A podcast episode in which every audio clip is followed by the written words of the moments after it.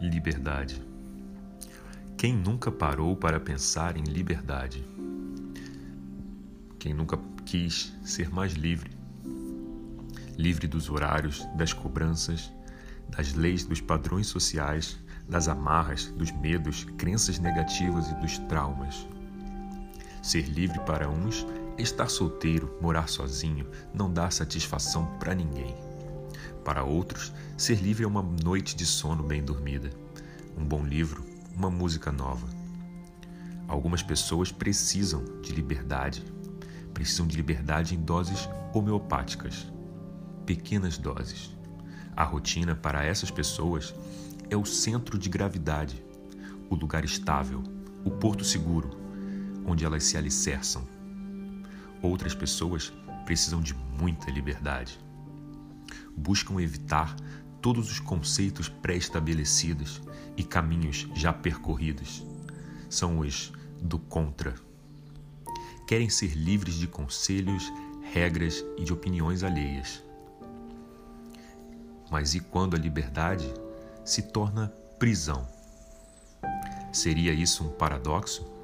Liberdade em excesso é prisão.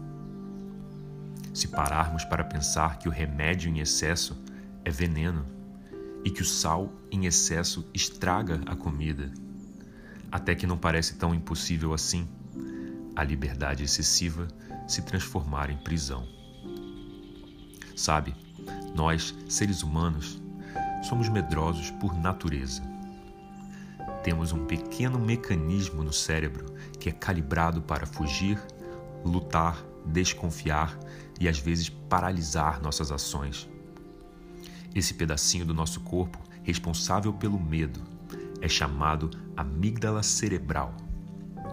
Antes servindo para nos alertar dos leões, tigres, elefantes, predadores, tempestades, escassez de alimentos, hoje servindo para nos deixar ansiosos numa prova, raivosos com o ruído dos carros ou dos vizinhos, medrosos na hora de falar em público, ou até em pânico numa festa ou num metrô lotado. O que isso tudo tem a ver com liberdade? Muito. Muito a ver. Como desligamos ou diminuímos a ação da amígdala e calamos o medo? Simples. Estrutura, rotina, repetição hábitos, dar continuidade a nossos projetos. Investimos um pouco da nossa liberdade, talvez muito dela se você for a pessoa que precisa de mais rotina. Em troca, recebemos esse agradável presente: calar a amígdala. Depois de viajar por muitos países, conhecer diversas pessoas, começo a entender hoje o porquê das planilhas de Excel cronogramas, planejamento, rotinas. Até para nós, viajantes, a rotina e os planejamentos, as organizações e estruturas são bem-vindos, são necessários, são suporte para as aventuras, para as novidades.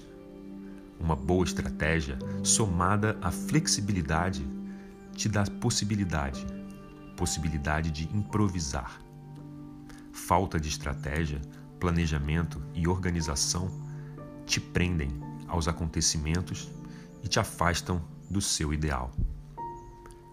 Organize-se.